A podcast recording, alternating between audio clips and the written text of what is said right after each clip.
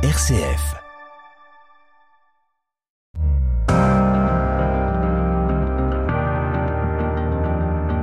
RCF, les racines du présent.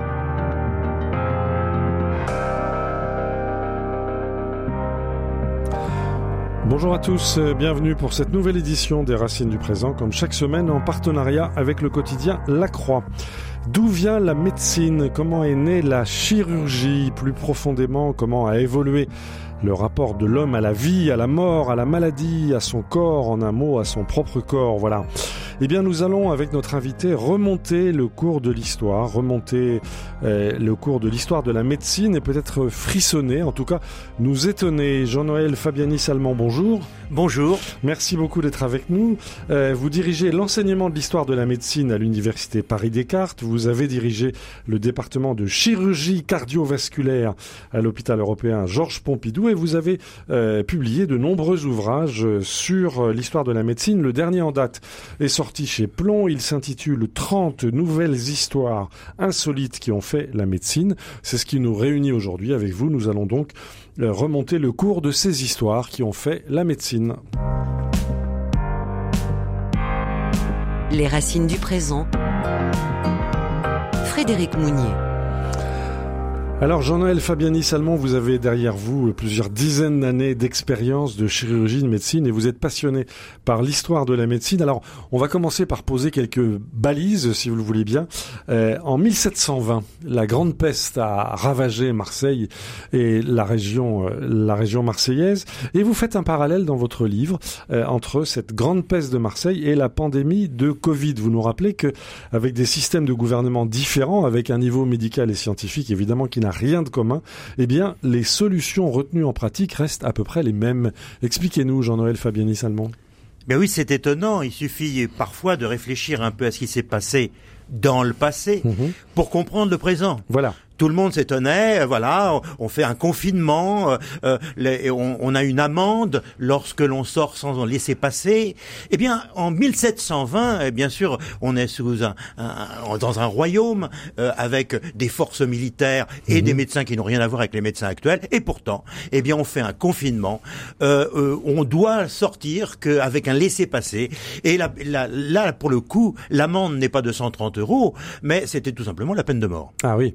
Carrément. Et par ailleurs, euh, on, on, on trouve aussi des, enfin, disons au moins, on recherche des boucs émissaires. Ah, comme toujours. Alors à l'époque, c'était des juifs, les Ah, lépreux, les lépreux. ceux qu'on ne connaissait pas. Voilà, exactement. Voilà. Bon, euh, là, en l'occurrence, on pourrait dire que ça a commencé par les Chinois. Ah oui. Bah oui, euh, euh, ceux qui étaient les boucs émissaires, c'était les Chinois qui avaient laissé échapper ce, ce virus de leur laboratoire qui était, ou peut-être même Là, vous parlez de la fabriqué. pandémie, hein, pas Ah, de je la parle de la peste, hein, pandémie. voilà, c'est ça. D'accord. Oui. Euh, euh, et, et puis, euh, bien entendu, ça c'est sorti de leur laboratoire, ou peut-être même ils l'avaient fabriqué Oui. contre le monde Et occidental. on sait toujours pas bien du reste. Et on ne sait toujours pas bien. parce que, et c'est exactement la même chose. Il faut un coupable. Il faut un coupable Voilà. et donc on va rechercher. On reparlera tout à l'heure de la question des vaccins, de la de ces, ces rumeurs euh, anti-vax, etc. Mais on voit bien que se développe autour des questions médicales euh, tout un univers de pensée, d'inquiétude, et c'est euh, là-dedans que s'est construit l'histoire de la médecine. Alors vous remontez jusqu'à la théorie des humeurs d'Hippocrate, c'est-à-dire trois siècles avant Jésus-Christ. Ça se passe en Grèce. Et expliquez-nous en deux mots en quoi consiste cette théorie des humeurs, Jean-Noël Fabiani-Salmon. Vous savez, les Grecs, euh, ils ne connaissent pas l'intérieur du corps. Ils ne connaissent pas l'anatomie. Personne n'est allé voir à l'intérieur. Personne n'est allé voir à l'intérieur, où ce qu'on a vu euh, n'était pas explicatif. Mais pour un grec, il faut toujours avoir une explication. Ben oui, c'est la il faut inventer quelque chose. Mhm. Donc, on, imagine que la santé, eh bien, elle se calque un petit peu sur l'univers. L'univers, c'est un, mac- un- un- un macrocosme Oui. avec la terre, le feu, l'eau, enfin, et ainsi de suite Les quatre éléments. les quatre éléments. Mhm. Donc il y a un microcosme. Et ce microcosme, eh bien, il existe au niveau des humeurs qui composent euh, l'organisme. Alors, il y a, bien entendu, le sang, c'est Oui. facile. La Mhm. bile, ça c'est facile. La lymphe, c'est encore facile. Oui. Mais il y a quatre éléments et il y en a un qui manque, la terre. Qu'est-ce qui va avec la terre? Eh bien, comme il n'y a pas quatre, on en invente une. On va appeler ça l'atrabile ou bile noire. La bile noire. D'où l'adjectif atrabilaire. Atrabilaire. Et quand on est fait du grec, Oui. mélano collé, ça fait mélancolique. Et voilà. Donc, on a, c'est très bien parce qu'en plus, c'est des traits de caractère. Le sanguin, bah, c'est celui qui est coléreux. Oui. Euh, le, le- celui qui se fait de la bile, bah, ça existe aujourd'hui. Celui qui se fait un sang d'encre. Celui qui se fait un sang d'encre, exactement. Et celui qui est lymphatique. Et le lymphatique. Voilà. Mais c'est bien que ces mots qui ont été créés trois siècles avant Jésus-Christ, nous les employons tous les jours. Et ça a toujours un sens pour nous. Et ça a toujours un sens pour nous. Alors heureusement, la médecine, la médecine a évolué. Si vous voulez bien, Jean-Noël Fabianis Allemand, on va remonter le cours de, de l'histoire. Je rappelle le titre de votre livre, 30 nouvelles histoires insolites qui ont fait la médecine. C'est publié chez Plomb. Alors au Moyen Âge, au Moyen Âge, vous écrivez que les bénédictins sont les premiers dispenseurs de soins en vertu de la règle de Saint Benoît. Absolument. Il faut dire une chose, c'est que les Romains ne sont absolument pas compassionnels. Ils Ouais. s'intéressent pas aux malades, ils s'arrêtent- ils s'intéressent pas à ceux qui souffrent. Ou À la limite, c'est un signe de faiblesse. Et la médecine est laissée aux femmes, à l'époque, aux esclaves et aux Grecs. euh, qui n'étaient pas considérés comme des gens très très valables dans euh, l'Empire romain. Sauf Galien, mais on en reparlera peut-être. Euh, mais euh, euh, nous sommes dans une situation, si vous voulez, euh, où, euh, eh bien, euh, personne ne s'intéresse aux malades. Et Saint Benoît. Parce que la mort est quotidienne. Parce que la mort- la la- mort est naturelle en quelque la sorte. mort est quotidienne. Ouais. C'est bon, ça, ça nous tombe dessus comme comme venant de de- de- d'un d'un ailleurs. Oui. Et arrive Saint Benoît. Oui. Saint Benoît, c'est vraiment une lumière, une lumière dans, dans un monde de brutes, faut bien reconnaître. Nous, nous sommes au cinquième siècle. Oui. Et euh, Saint Benoît dit, en vertu de l'Évangile, le premier devoir du frère est de s'occuper de celui qui souffre, de celui qui est malade. Donc ça, c'est une révolution. C'est une révolution. Oui. C'est une révolution parce que on, on va lui faire un statut à ce malade alors qu'il est considéré comme moins que rien, un statut particulier. Il sera accueilli, on lui donnera une chambre, on lui donnera à manger de la chair, il aura le droit à prendre un bain, Oui. un bain par semaine. Donc Saint Benoît et ces monastères qui, qui explosent au cours du VIe siècle à travers l'Europe, à travers la France, la- de, de tous les pays d'Europe. Hein, Absolument. Eh bien, ces moines qui sont installés euh, dans la campagne, puisque ces monastères sont à la campagne, vont prendre en charge la santé des villageois. Alors de quelle façon? C'est-à-dire qu'ils vont construire ce qu'on appelle des hospices, ce qu'on appellera plus tard des hôpitaux? Non, Non? C'est pas. Expliquez-nous, Jean-Noël Fabianis Allemand. Les, les, les moines, eux, ils ont leur propre maladrerie. Il, re- il y a des, des moines qui s'occupent des malades. C'est ce qu'ils font dans le cadre du monastère. Et ça se passe à la campagne. Mais il faut s'occuper des villes. Et là, les évêques prennent une décision à partir du concile de Lyon. Ils décident de créer un hôpital. L'hôpital, ça veut l'hospice, ça vient de hostis en latin, c'est l'étranger. Alors on va recueillir tous ceux qui passent, les, les miséreux, euh, les, les malades, mais aussi les pèlerins. Et on va les construire au centre des villes. Pourquoi au centre des villes? Parce qu'il faut s'occuper quand même des villes qui commencent à se constituer. Et surtout, on a besoin de main-d'œuvre pour construire les églises et les cathédrales qui vont naître C'est des main-d'œuvre qui soient en forme. et qui soient en forme. Et, et donc les pèlerins. Parce que le pèlerin, quand il passe quelque part, contre boisson, sommeil euh, et chair, eh bien, il va participer à la construction des cathédrales. Mais alors, qu'est-ce qu'on avait comme moyen, Jean-Noël Fabianis Allemand, pour soigner les gens? Parce que vous décrivez très très bien les pathologies de l'époque, c'est surtout la dénutrition, c'est-à-dire la faim. La vie était ex- extrêmement rude, les parasites étaient chroniques, les traumatologies n'étaient pas soignées, euh, l'espérance de vie était très très faible. Quels étaient les moyens à la disposition des, des responsables de ces fameux hospices ou de ces maladreries? Eh bien, ils n'ont pas beaucoup de moyens, Ouais. euh, évidemment, vous l'avez compris. Sinon, un certain nombre de plantes qu'ils cultivent dans leur jardin, qu'on appelle ça le jardin des simples. Oui. hein, où on Mhm. récupère un certain nombre de plantes qui, depuis la nuit des temps, sont connues pour avoir un effet bénéfique. Vraiment. Ah oui, oui. Aujourd'hui, on confirme encore. Ah oui, absolument, Oui. absolument, euh, Mhm. c'est certain. Alors, euh, il faut pas multiplier leurs effets. Euh, prendre de la sarriette, c'est sans doute très bon pour éviter les gaz intestinaux, mais enfin, bon, ça va pas révolutionner, euh, par exemple, euh, un gros problème de maladie de Crohn. Ça n'a rien à voir. Mais de toute façon, ils n'ont pas de maladie de Crohn. Ils- Oui. ils- la, la moyenne de vie est à 25 ans quand même. Il faut bien voir dans, dans la, popul- dans la classe populaire.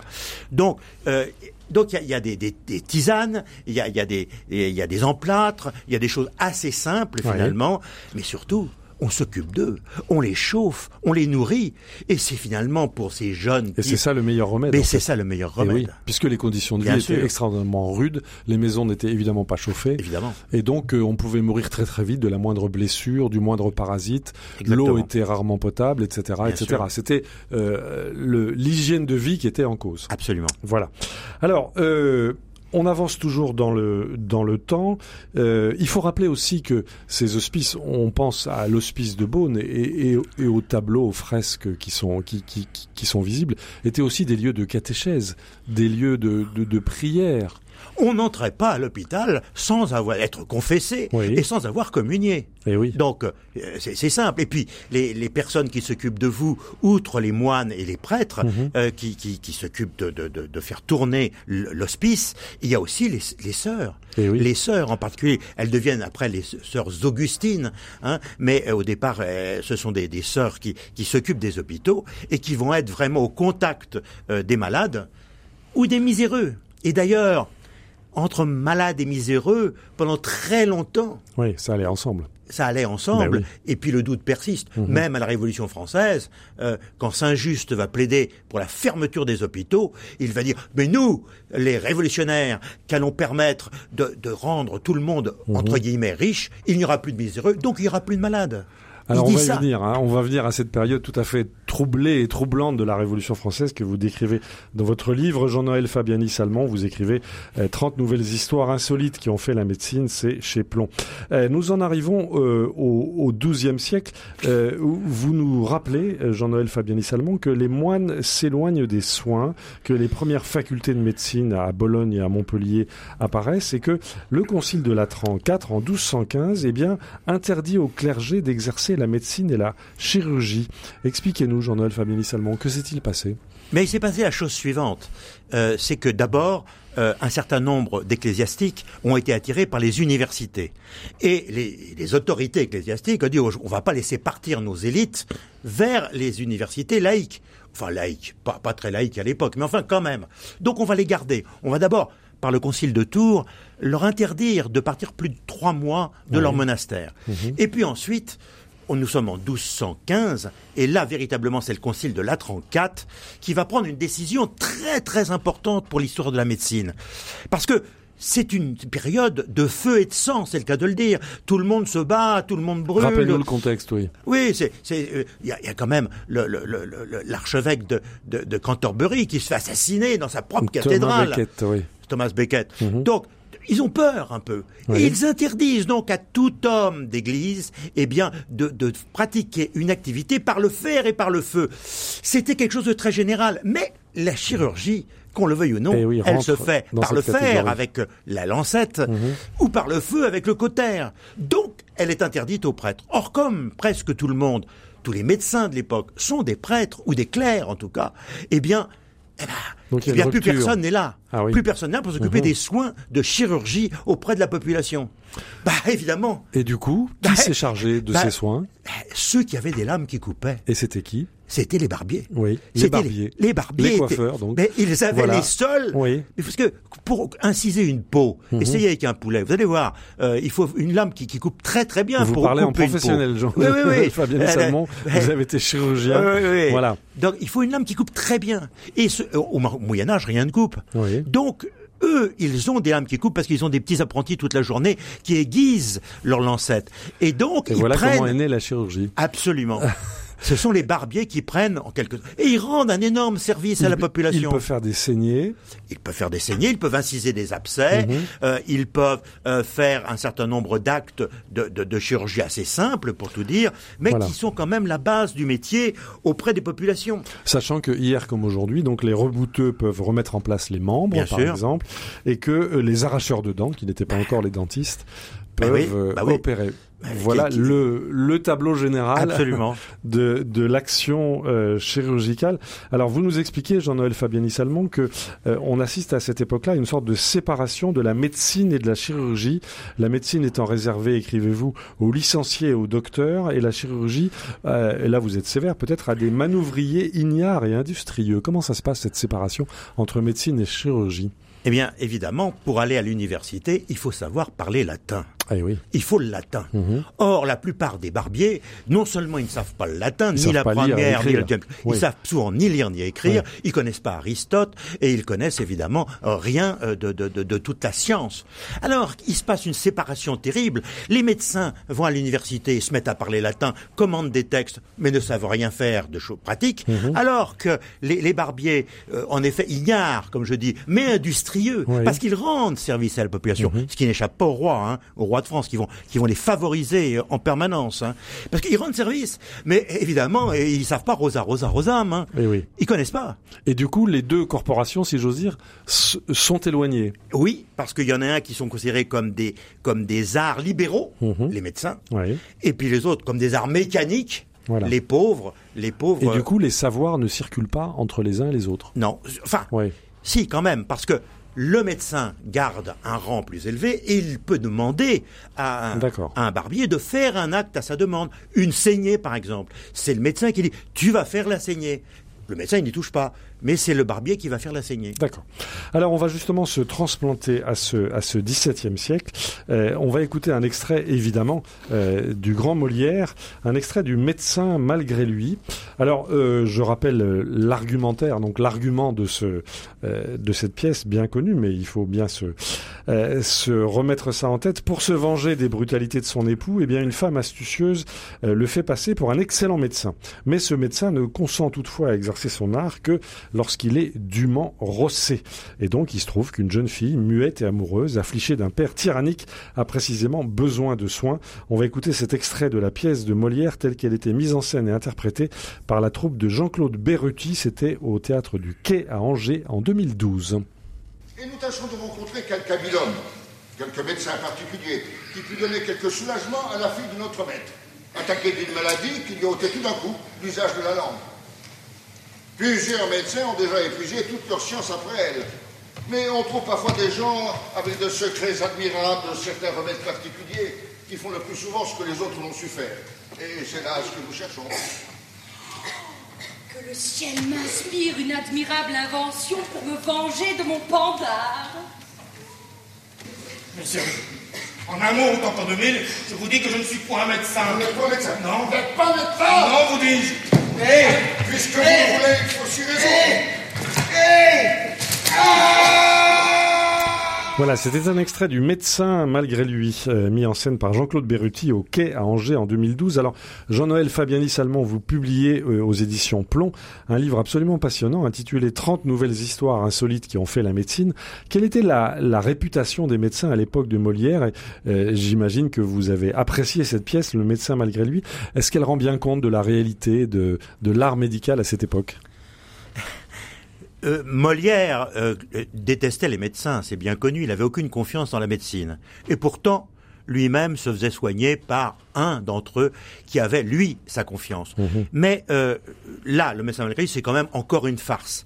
C'est bien clair qu'il va vraiment exprimer tout son, son, son, son attitude vis-à-vis des médecins dans le malade imaginaire, qui est la dernière pièce qu'il ait jouée euh, lui-même, où il faisait, euh, bien sûr, le personnage d'Argan, c'est-à-dire le malade imaginaire, qu'il était réellement. Ah oui. Il a un côté hypochondriaque. Il était hypochondriaque, oui. Oui, bah, il était aussi très ma- il était aussi malade, mais toute sa vie, il a été franchement hypochondriaque, ce brave Molière.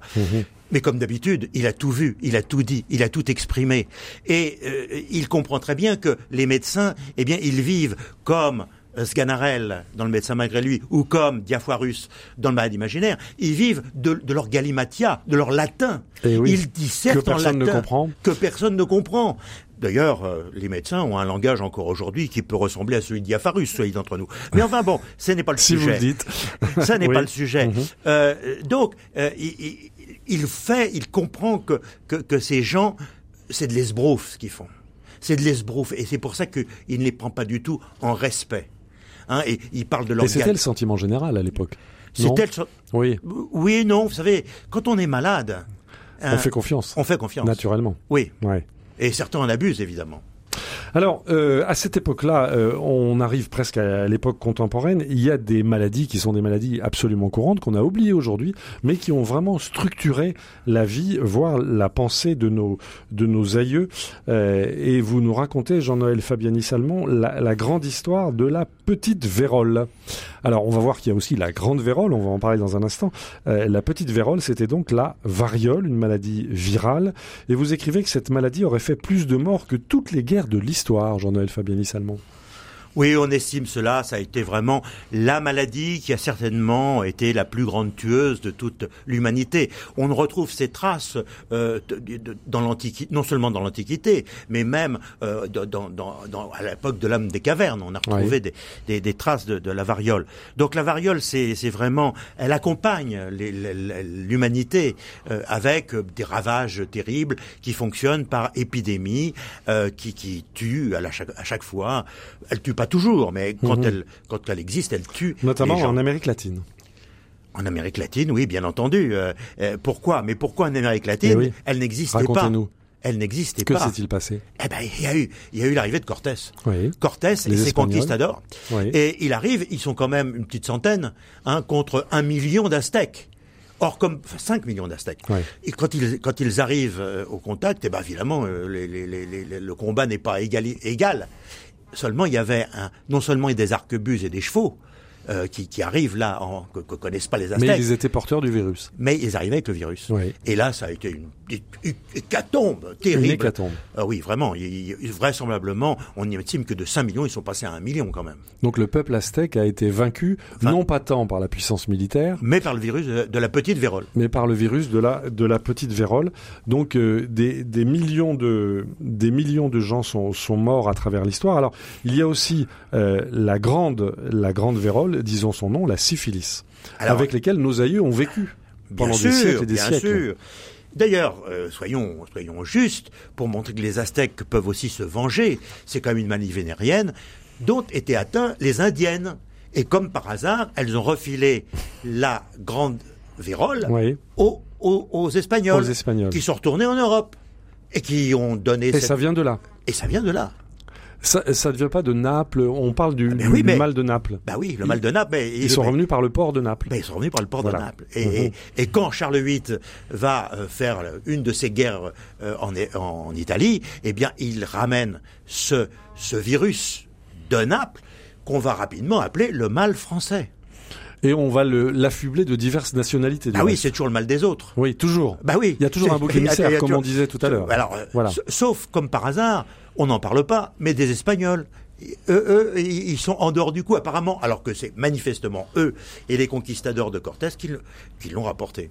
Alors pendant plusieurs siècles, écrivez-vous, Jean-Noël Fabiani Salmon, pour soigner ce fameux mal de Naples, la, la, la grande vérole, c'est-à-dire la, la syphilis, eh bien on a, on a utilisé le euh, mercure, Le mercure. puis l'arsenic, et donc on a tué encore plus de gens, c'est Ah ouais, ça ouais, ça, c'est absolument, c'est Oui. certain. Alors pourquoi le mercure? C'était quand même une des grandes thérapeutiques des alchimistes, si vous voulez, parce que c'était de de terre. Euh, et euh, Ah oui, par- on, retrouve la théorie des humeurs. Ah, bien sûr. Oui.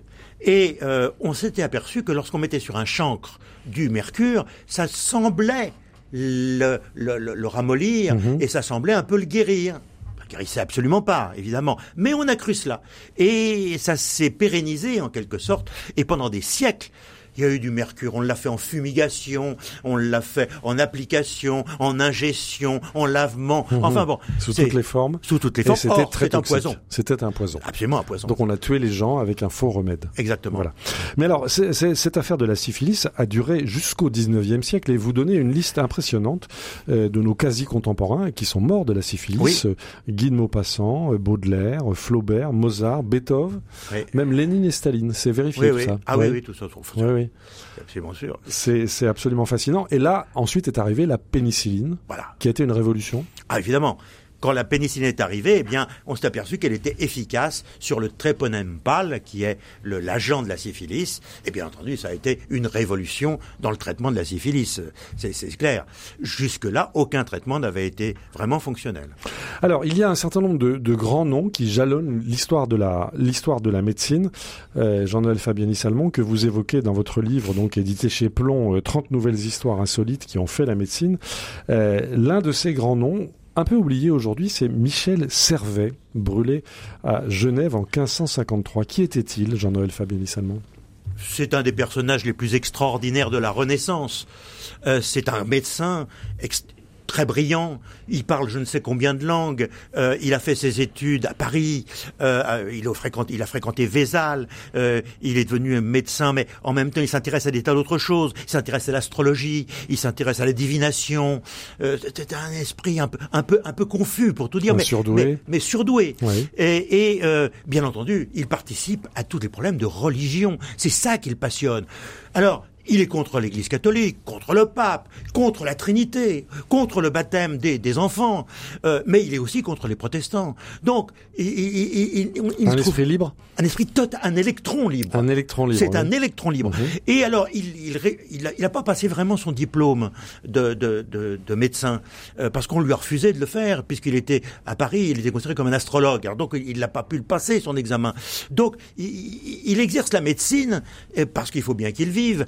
D'abord à Charlieu et puis ensuite à Vienne en Dauphiné, où il est d'ailleurs, il devient le, le médecin de l'archevêque. D'accord. Jusque-là, tout va bien. Jusque-là, tout va bien. Oui.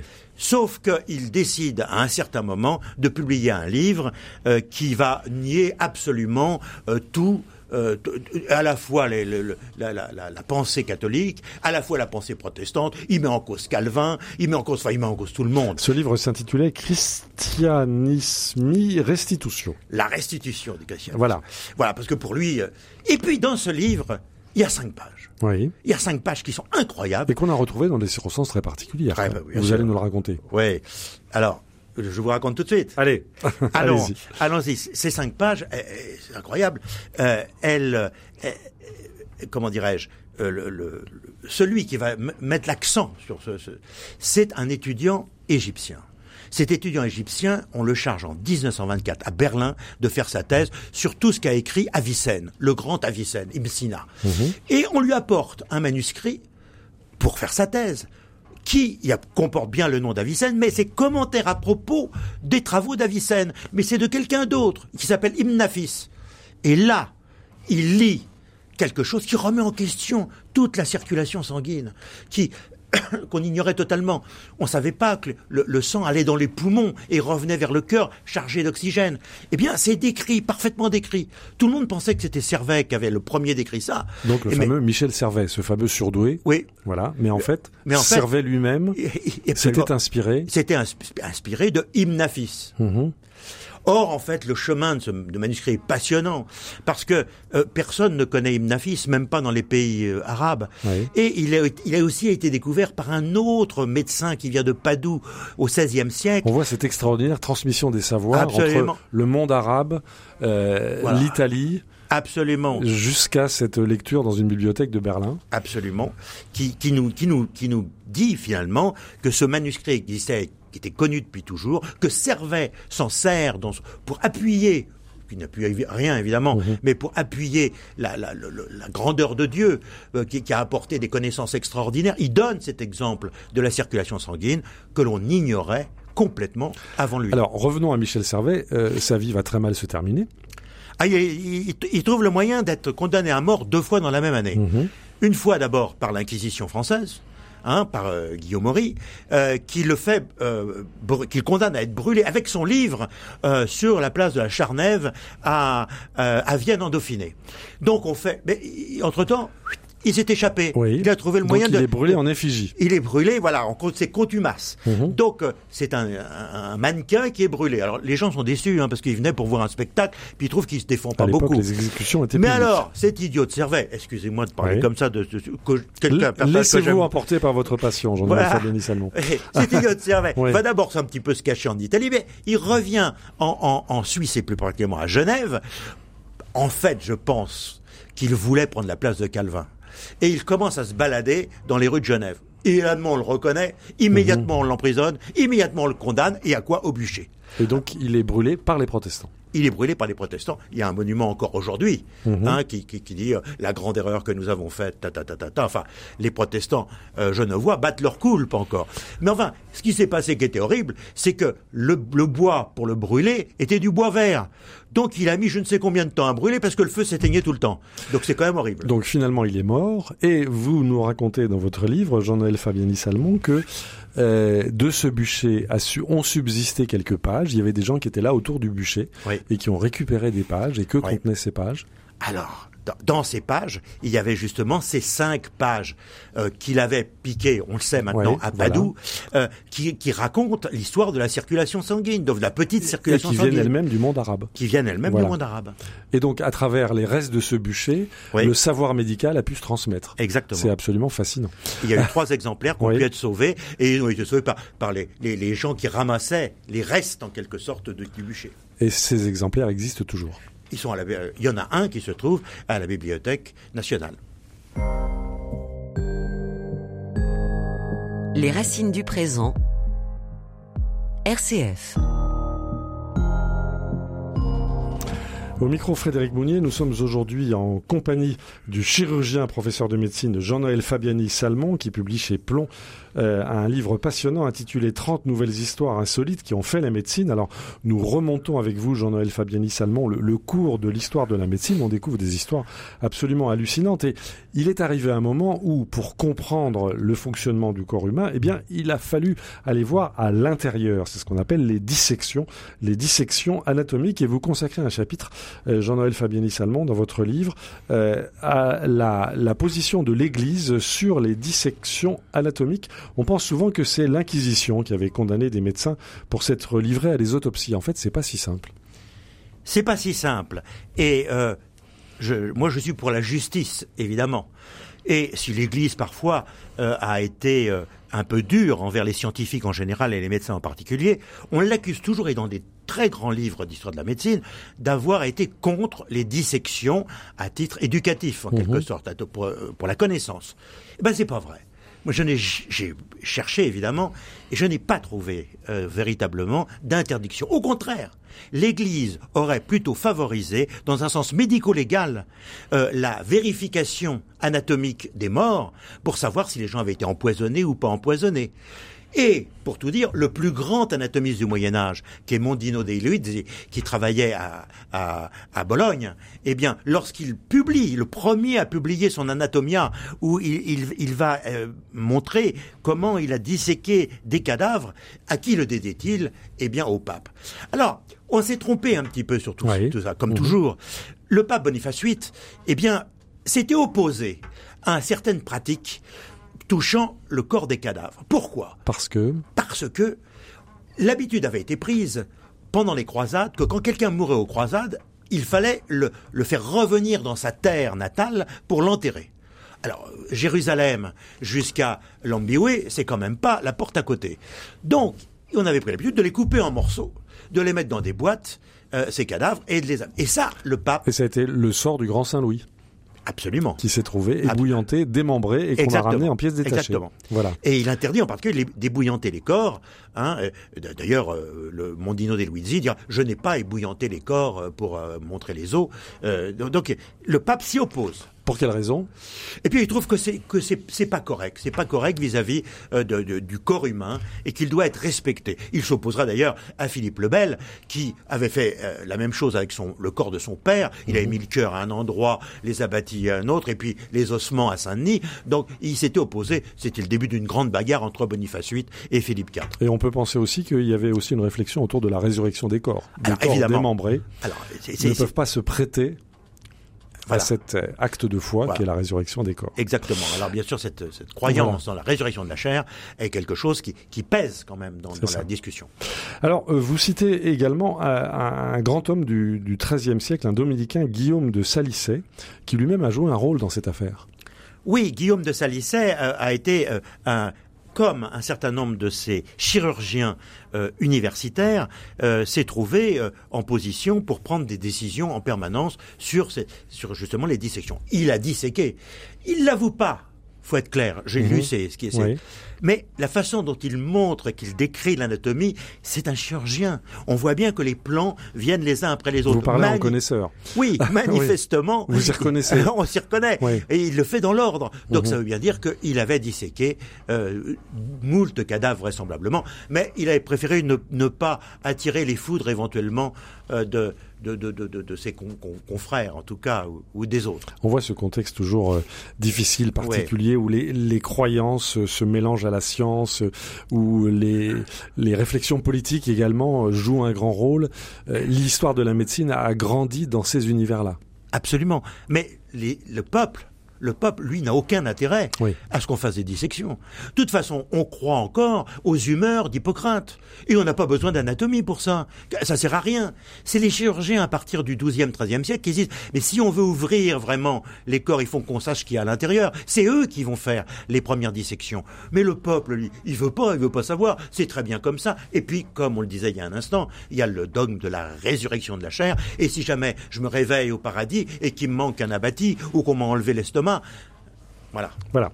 Alors, euh, on a parlé donc des, des dissections, de la connaissance intérieure du corps humain, mais il y a quand même un fléau euh, qui a marqué la vie de nos aïeux pendant les siècles des siècles, c'est donc la mortalité infantile, la mortalité en couche. Et vous évoquez la personnalité d'une femme euh, au XVIIIe siècle qui a joué un rôle absolument essentiel. Angé- Angélique Marguerite de Boursier du Coudray, Madame du Coudray, a été la, comment dire, l'initiatrice euh, de l'obstétrique en quelque sorte, de la science de l'accouchement. Racontez-nous, Jean-Noël Fabiani Salmon. Bah, faut dire que là, au, XVIIIe siècle, comme était au Moyen Âge, euh, les accouchements se passaient dans des circonstances euh, un peu dramatiques. Euh, alors, un accouchement, quand ça doit bien se passer, ça se passe bien. Il n'y a pas besoin de grand-chose pour qu'il se passe mieux ou, moins bien. Mais la moindre complication. Mais à moins de complications. Or, qui faisait les accouchements C'est ce qu'on appelait les sages-femmes. À l'époque, on disait les matrones ou les ventrières. Les ventrières. ouais. Euh, qui en fait étaient des femmes qui étaient ménopausées, Mhm. euh, qui étaient censées euh, apporter euh, la, la pudeur et de la foi avec euh, l'onction du curé du village, et qui étaient capables, ayant elles-mêmes euh, accouché de nombreuses fois, faire euh, bénéficier de leur propre expérience la jeune femme qui accouchait. Elles étaient, hein, très souvent, euh, elles savaient tous les secrets qui Mhm. s'étaient passés, euh, combien de- d'enfants qui sont nés ont, ont été attribués à la mère plutôt qu'à la fille pour éviter euh, les problèmes dans le village. Enfin bon, vous voyez tout ce qu'on peut imaginer. Absolument. Donc elles avaient un rôle dans la population qui était très important. Mais elles ne savaient pas, elles ne connaissaient pas la technique de l'accouchement et quoi faire si jamais ça n'allait pas.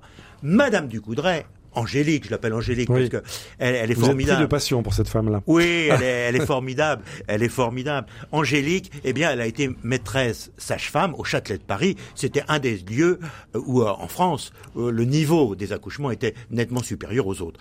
Et puis un jour, elle s'est dit, moi, je suis auvergnate. Eh bien, je voudrais faire bénéficier euh, mes, les sages-femmes de mon pays. Je voudrais les faire bénéficier de mon savoir. Et alors là, elle, elle- elle se met en tête de faire quelque chose d'incroyable pour que- parce qu'elle elle croit vraiment à la pratique cette femme. Ouais. On sent bien que c'est- une femme pratique. Euh, c'est pas dans les livres, elles savent pas lire de toute façon les sages-femmes. Elle a construit Donc, une machine. Elle a construit une machine. Mhm. Une machine qui est en fait la, la reproduction euh, en taille réelle d'un fœtus, enfin d'un fœtus qui, qui va naître, et puis euh, de- de- du, bassin de la femme, Mhm. des os, et pour entraîner les femmes en, en- en taille réelle euh, de, de- de ce qu'elles doivent sentir et percevoir. Petit détail quand même, euh, c'est pas tout à fait comme maintenant un accouchement, parce qu'on le fait, euh, la femme garde ses jupes. Et oui, Et oui. c'est Donc, fait avec de la pudeur. oui, alors donc le toucher vaginal, il commence au genou quand même. Mhm. Ça change un petit peu la donne. Donc il faut euh, que progressivement euh, la femme trouve ses repères pour pouvoir faire accoucher l'enfant. Et Madame, euh, du- Madame Boursier du Coudray, eh bien, elle va sillonner la France avec une pension du roi. Mhm. On pense que la Pompadour y a été pour beaucoup dans l'attribution de cette pension. Elle a, elle a formé plus de 5000 femmes. C'est ça. Mhm. Et elle a passé sa vie à ça. Et du coup, est-ce que tout ça a influé sur la mortalité infantile en France? Vraisemblablement. Oui, vraisemblablement. Elle a eu ensuite une, une- quelqu'un qui lui a succédé, qui était Marie-Louise Chapelle, euh, qui, a, qui, qui est plus jeune qu'elle, bien entendu. Qui a accouché la femme de Napoléon, qui a accouché Marie-Louise. Absolument, absolument. oui, oui. Et euh, euh, et puis la politique nataliste était quand même très importante. Quand vous avez un million de morts en dix ans avec les campagnes napoléoniennes, vous avez intérêt à ce que la France reste le premier pays peuplé d'Europe. Ce qui est le cas puisqu'il y a 24 millions d'habitants en France à cette époque, alors que les autres pays, les Anglais par exemple, ils sont 7 millions. Donc ça n'a l'air de rien, mais c'est important quand même sur le plan po- population. Et donc, c'est à partir de ce moment-là que la mortalité infantile a commencé à reculer chez nous. Absolument. Alors, euh, peut-être une, une petite parenthèse, Jean-Noël Fabiani-Salmon, sur la Révolution, notre Révolution française. Écrivez-vous dans votre livre 30 nouvelles histoires insolites qui ont fait la médecine, publié chez Plomb. Eh bien, vous écrivez, Jean-Noël Fabiani-Salmon, que la Révolution a supprimé d'un seul coup tous les titres médicaux et les habilitations. Il n'y avait donc plus ni médecine ni médecin. Que s'est-il passé? En 1993, en effet, la France n'a plus de médecine ni de médecin. 1793. J'ai dit Vous excusez-moi. avez dit 1900, Non. 1793. 1793. Excusez-moi. Alors, Euh, eh bien, c'est très simple. Euh, pour les révolutionnaires, l'hôpital, euh, ça représente tout simplement l'Église. Et il s'oppose à l'Église. Et Carnot, le premier, fait chasser les, les, les sœurs qui sont les infirmières en fait dans les hôpitaux au nom eh bien du fait que bah, elle, il veut pas que ce soit des femmes qui qui, qui bourrent la tête de, de principes religieux aux malades donc elles sont chassées certaines ou alors elles doivent prêter le serment révolutionnaire ce qu'elles ne font aucune ne fait donc euh, elles sont chassées donc les, les hôpitaux, il y, avait déjà, il y avait déjà pas de médecins avant. Là, il n'y a plus d'infirmières. Ça pose vraiment un problème. Et puis euh, Saint-Just et Barrère euh, s'opposent aux hôpitaux. Ça sert à rien ces trucs-là. De toute façon, grâce à nous, il y aura plus de malades, donc voilà. pas besoin d'hôpitaux. C'était ça l'illusion messianique révolutionnaire. Il s'agissait de supprimer la pauvreté Voilà. et donc de supprimer la maladie. Absolument. Donc on vend les hôpitaux qui existent en bien comme biens nationaux. Oui. On, on les on les vend en assignats. Alors, il y a des gens qui ont fait des affaires. hein. Oui. Et donc euh, quand Bonaparte prend le pouvoir, Il remet de l'ordre. Ah, il va remettre de l'ordre parce Oui. qu'il y a- plus d'hôpitaux. Mhm. Alors lui, c'est très simple. Hein. Ça, ça, ça va très vite. Il fallait une poigne hein, pour. Oui. pour euh, il dit, c'est celui qui sera responsable de l'hôpital de la ville, ça sera le maire. Et tous les mois, il doit me rendre un compte rendu avec le nombre de morts, le, le- le risque d'épidémie, et ainsi de suite. Donc la mise en œuvre d'une véritable politique de santé publique. Elle existe toujours. Oui. C'est toujours le maire qui est Mhm. responsable des hôpitaux publics de sa ville. Hein, c'est Madame Hidalgo qui est responsable de l'assistance Oui. publique hôpitaux de Paris Mhm. aujourd'hui. Donc ça, ça a très bien marché. Et d'autre part, eh bien, il va créer. On lui dit, euh, euh, mais euh, citoyen premier consul, mais les- vous voulez des médecins dans les hôpitaux de jour et de nuit, mais vous savez, euh, il n'y a jamais eu de médecin dans les hôpitaux. Il y a eu quelques barbiers chirurgiens, mais il n'y a pas eu de médecin. Ils viennent jamais à l'hôpital. C'est les pauvres, ça les intéresse pas. Mais il dit, mais il en faut, il en faut. Et là, il a une idée de génie. Il crée l'internat des hôpitaux. Mhm. Et il oblige par concours, concours, et euh, bien sûr, Ça, c'était vraiment révolutionnaire. ah bah, Oui. concours révolutionnaire en quelque sorte, avec les meilleurs, donc élitistes en plus, eh bien, ces, ces, médecins-là, ils seront non seulement le jour, mais aussi la nuit à l'hôpital, et ils vont y passer euh, quatre années de formation. Et, et tout cela sous l'impulsion du médecin de Napoléon qui s'appelait Corvisart. Corvisart. Voilà, et qui a été aussi l'un des grands auteurs Absolument. de cette politique de santé publique. Alors il soignait, il soignait l'empereur. On ne sait pas ce qu'ils se sont dit, hein, parce que Mhm. Corvisart était très discret. Mais enfin, l'empereur, il souffrait toujours de problèmes digestifs absolument incroyables. C'est de ça dont il est mort, du reste. Oui. Voilà. Euh, et, et il semble que Corvisart ait trouvé quelques traitements qui le soulageaient. Alors on va faire une nouvelle pause en quelque sorte musicale si vous voulez bien Jean-Noël Fabiani Salmon. Nous remontons toujours euh, le cours de l'histoire de la médecine. Euh, on va écouter euh, le magnifique Louis Jouvet, Louis Jouvet en 1951 euh, qui interprétait une pièce, cette fameuse pièce de Jules Romain euh, Knock ou le triomphe de la médecine. Il a été mis en scène euh, par le réalisateur Guy Lefranc. On écoute un extrait de ce film, le fameux dialogue de Knock interprété par Louis Jouvet. De quoi souffrez-vous Oh, bah, attendez que je réfléchisse. eh ben voilà. Euh, quand j'ai dîné, Oui? Eh ben il y a des fois que je sens comme une espèce de démangeaison ici. Oui, ça me chatouille, euh, ou bien plutôt, ça me gratouille. Attention, attention, ne confondons pas. Est-ce que ça vous chatouille ou est-ce que ça vous gratouille? Ah, ça me chatouille. Mais ça me gratouille bien un peu aussi. Euh, euh, euh, euh. Désignez-moi exactement l'endroit. Euh, Oh, par ici. par ici, oui. Et où ça, par ici? Là. Oui. Ah, peut-être bien là. Entre les deux, quoi. Entre les deux. Ouais. Oui, Juste entre les deux. Oui. Est-ce que ça ne serait pas plutôt un rien à gauche? Là où je mets mon doigt. Ah, il me semble bien. Ouais, ouais. Et, et ça vous fait mal quand j'enfonce mon doigt? Aïe Ah oui? Ah, On dirait que ça me fait mal. Ah, ah, ah. Ah. Est-ce que ça ne vous gratouille pas davantage quand vous avez mangé de la tête de veau à la vinaigrette? Bon, j'en mange jamais. Oh, mais il me semble bien que si j'en mangeais, Oui, oui, oui. eh ben effectivement, ça me gratouillerait plus. Ah, ah, ah, ah. Très important. Très important, oui. Et Quel âge avez-vous? Ben 51 dans mes 52. Plus près de 51 ou de 52 Oh, plus près de 52. Ah ben, je les aurai fin novembre. Mon ami, euh, faites votre travail aujourd'hui comme d'habitude. Euh, Ce soir, couchez-vous de bonne heure. Demain matin, gardez le lit. Je passerai vous voir. Pour vous, mes visites seront gratuites, mais ne le dites pas, n'est-ce pas Euh, Oh. C'est une faveur. Mais vous êtes trop bon, docteur. Mais... Alors c'est donc grave ce que j'ai. Euh, Ça n'est peut-être pas encore très grave. Euh, Il était temps de vous soigner. Oh. Euh, Vous fumez? Ah non, non, je chic. Voilà, c'était le docteur Knock interprété par Louis Jouvet en 1951. Ça vous gratouille ou ça vous chatouille? Alors Jean-Noël Fabianis Allemand, vous qui décrivez l'histoire de la médecine dans votre livre publié chez Plomb, 30 nouvelles histoires insolites qui ont fait la médecine. Qu'est-ce que vous dites de ce, de ce médecin-là? Il a l'air très, très empirique, très attentif à son patient. Il est évidemment très attentif et puis Jouvet est extraordinaire évidemment, mais euh, euh, c'est typiquement le charlatan. Oui. Et le charlatan, euh, et il- ça a toujours existé euh, au cours de, de- de- de- de tous les siècles et, euh, et c'est parfois difficile de s'y retrouver entre les vrais médecins et les charlatans. Alors on va en parler dans un instant. Les racines du présent. Frédéric Mounier. Nous sommes aujourd'hui en compagnie du docteur Jean-Noël Fabiani Salmon qui publie aux éditions Plomb 30 nouvelles histoires insolites qui ont fait la médecine et nous remontons l'histoire de la médecine à travers des histoires qui sont absolument euh, passionnantes et tout à fait tout à fait concrètes.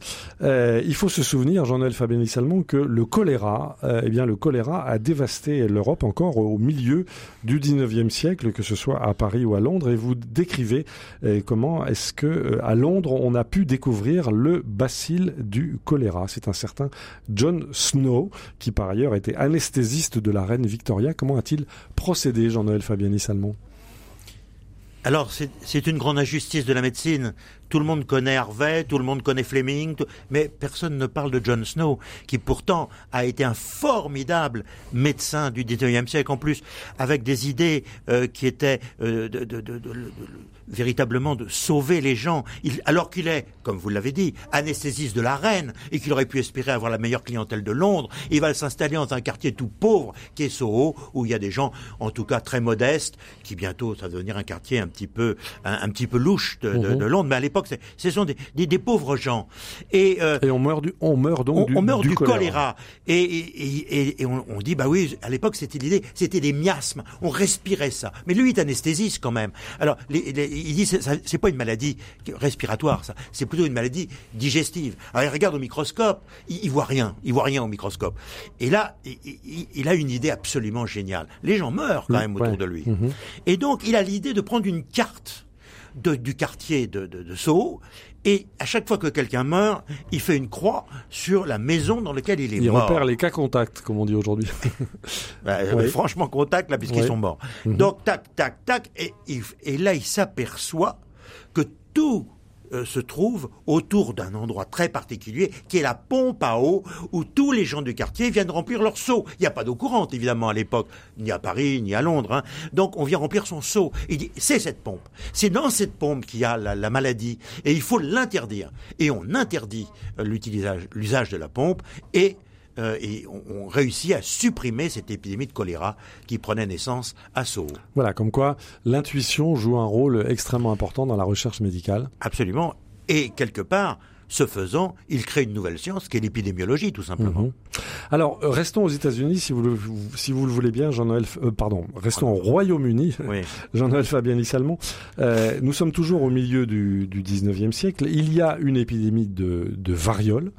Euh, on l'a dit tout à l'heure au fil de cette conversation, la variole a été l'un des, l'un des grands fléaux. Et certains décident de faire vacciner la population. Et là, vous décrivez, Jean-Noël Fabiani Salmon, une offensive anti-vax qui ressemble extraordinairement à celle qu'on a vécue récemment ici euh, par rapport euh, à la Covid-19. Racontez-nous ce qui s'est passé au milieu du 19e siècle au Royaume-Uni par rapport à la variole. Alors c'est d'autant plus incroyable ce qui s'est passé, c'est que quand même euh, la, la, fameuse vaccination, eh bien, elle est anglaise, hein, puisque euh, c'est Jenner qui, qui, qui, qui, fait ça. Et dans son propre pays, il y a des anti-vaccins, ils ne veulent, ils veulent pas qu'on les vaccine. Alors sur quelle base? Eh bien, euh, sur, sur les bases que euh, c'est dangereux, oui. que euh, autant euh, faut, faut mieux se, se mettre à l'écart, donc finalement quelque part se confiner, mmh. euh, que finalement ce, euh, la maladie si on doit la faire, eh bien faut mieux être en quelque sorte immunisé. Le mot ne pouvait pas s'employer à l'époque, mais enfin ça, les, les, choses veulent dire à peu près la même chose. Eh bien, il, il faut mieux s'immuniser spontanément que à cause d'une injection et que injecter euh, la, cette, cette, euh, cette vaccine ne pouvait être que dangereux et même certains accusent euh, le risque de faire pousser des cornes mmh. aux gens à qui on l'a fait. Mais c'est un mouvement de masse. De masse. C'est-à-dire que ça touche beaucoup de monde. Beaucoup de monde. C'est pas juste quelques illuminés. Non, non, coin. non. Il y a des ligues qui se créent. Alors.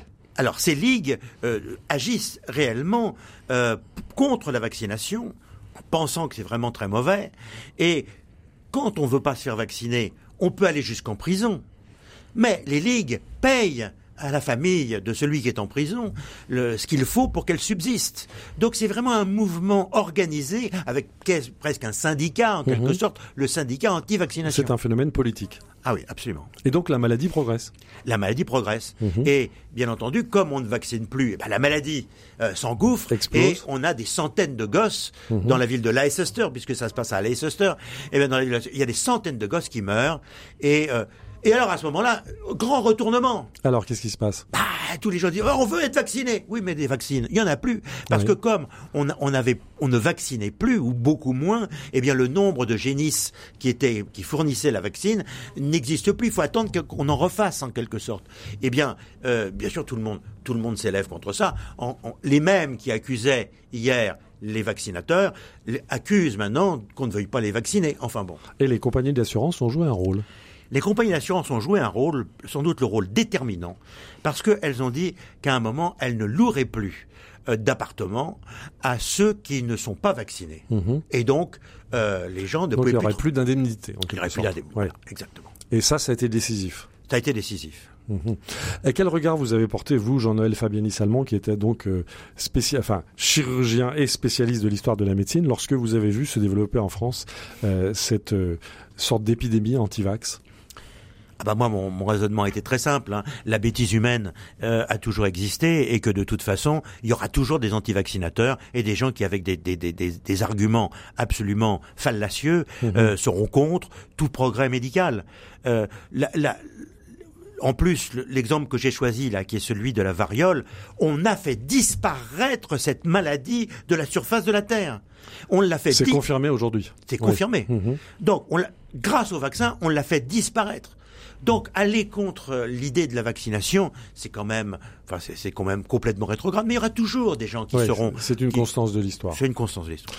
Alors nous arrivons bientôt au terme de cette conversation absolument passionnante sur l'histoire de la médecine. Je voudrais aborder avec vous, pour terminer, Jean-Noël Fabiani Salmon, votre spécialité, puisque vous êtes chirurgien cardiaque, et vous décrivez dans votre livre euh, une grande, une grande innovation technique. Euh, vous, vous avez grandi, vous avez fait votre formation professionnelle euh, sous l'égide d'une vision qui était aux grands chirurgiens les grandes incisions. C'est ce que vous, c'est ce qu'on vous a appris Absolument. à faire. C'est ce qu'on vous a appris Absolument. à faire jusqu'au jour où la vidéochirurgie est intervenue et c'est ce que vous décrivez comme étant la fin de l'axe œil-main. Expliquez-nous, mais avec des mots concrets pratiquement. Jean-Noël Salmon, que s'est-il passé? Alors, le, le, les chirurgiens, comme vous le l'expliquez très bien, il fallait qu'ils voient bien, donc une large incision, une belle lumière sur les organes qu'on allait opérer. Mmh. Et puis, qu'est-ce que fait le chirurgien en opérant? Il est comme tous les manœuvres, eh ben, il regarde ses mains opérer. Et puis là, on peut faire des petits trous, mettre une caméra à l'intérieur, mettre de la lumière à l'intérieur. On voit les organes après avoir décollé grâce à une insufflation, et on va pouvoir opérer finalement en regardant quoi? Un écran. Seulement, ça a l'air facile de dire ça.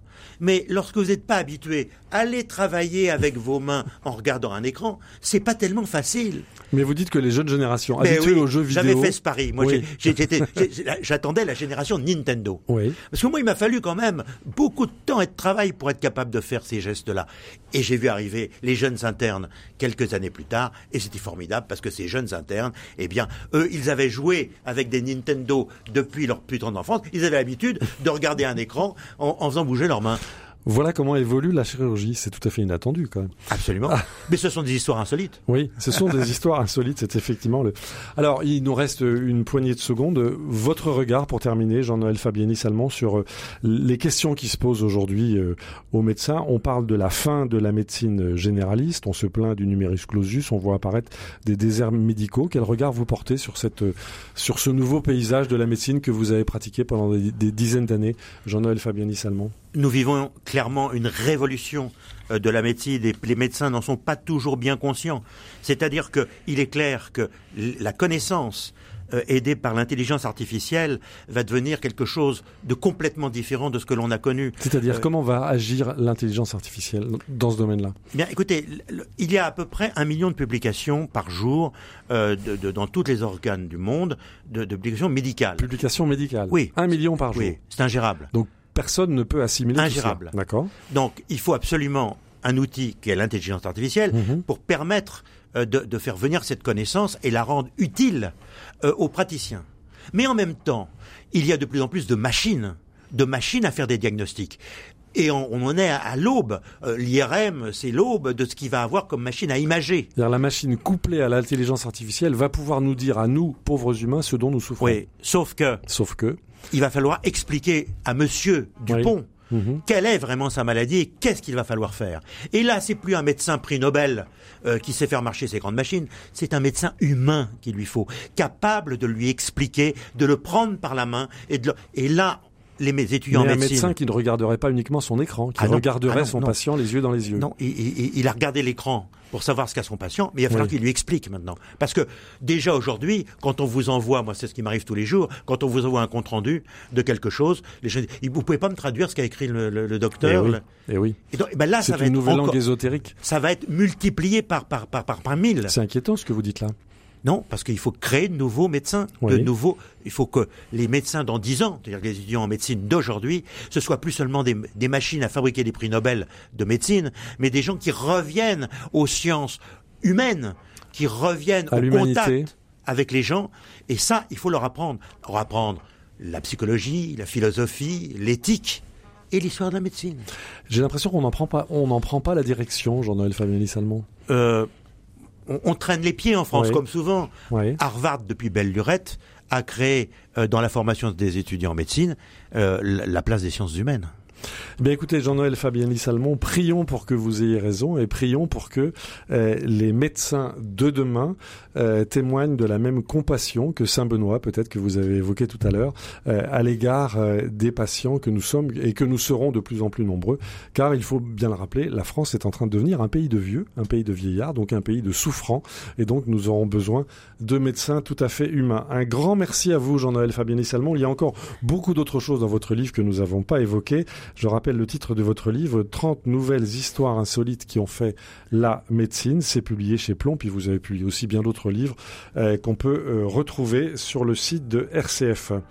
Un grand merci également à notre réalisateur Pierre-Henri Paget. Vous pouvez évidemment retrouver cette émission ainsi que, je le disais, les références des livres de euh, Jean-Noël Fabiani Salmon sur le site de RCF. Vous pouvez évidemment nous écouter en balado-diffusion, c'est-à-dire euh, en podcast, dans toutes les situations de la vie, même si vous êtes sur un lit d'hôpital et que le médecin ne vous parle pas suffisamment, comme on le disait tout à l'heure, eh bien, vous pouvez vous consoler en écoutant euh, cette émission et toutes celles qui l'ont précédée grâce au podcast à la, bad- à la balado-diffusion. Un grand merci à vous tous pour la qualité de votre écoute et pour votre fidélité. Nous vous disons à la semaine prochaine.